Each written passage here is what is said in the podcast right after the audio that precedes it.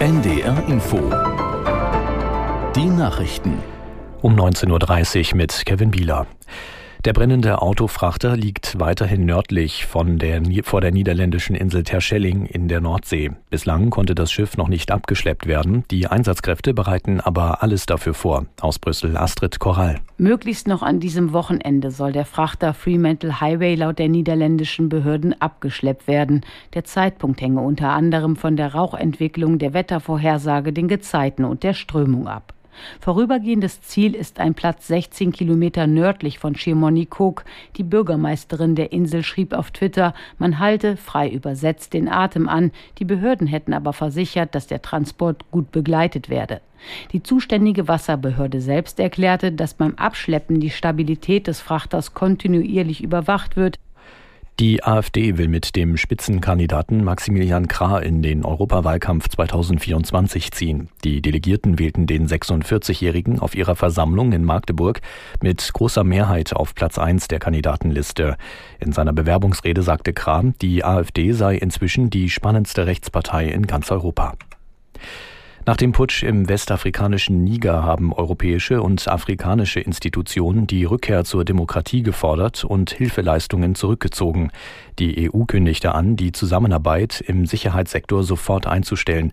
Jean-Marie Magro mit einer Einschätzung zu den möglichen Folgen. Niger ist einer der engsten Partner der Europäischen Union, wenn es eben darum geht, Flüchtende aus den Subsahara-Staaten zurückzuhalten, damit die sich eben nicht aufmachen Richtung Nordafrika, zum Beispiel Richtung Libyen und dann über das Mittelmeer nach Europa kommen. Da hat man in den vergangenen Jahren viel gemeinsam gearbeitet, auch Abkommen geschlossen.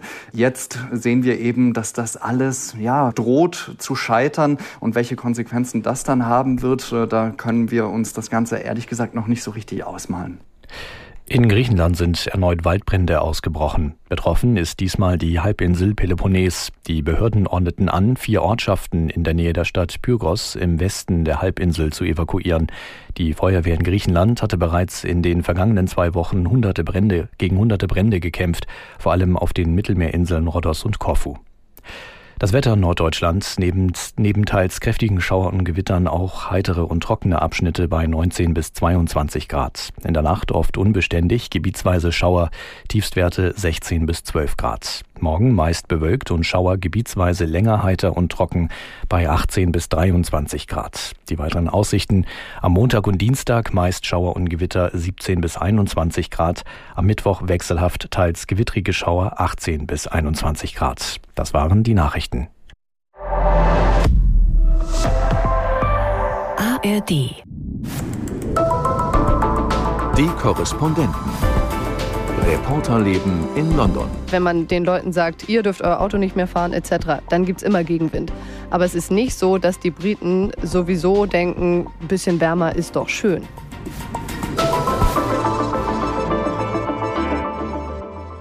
Hallo, hier ist wieder der Podcast der ARD London-Korrespondenten. Heute mit Christoph Prössel. Hallo.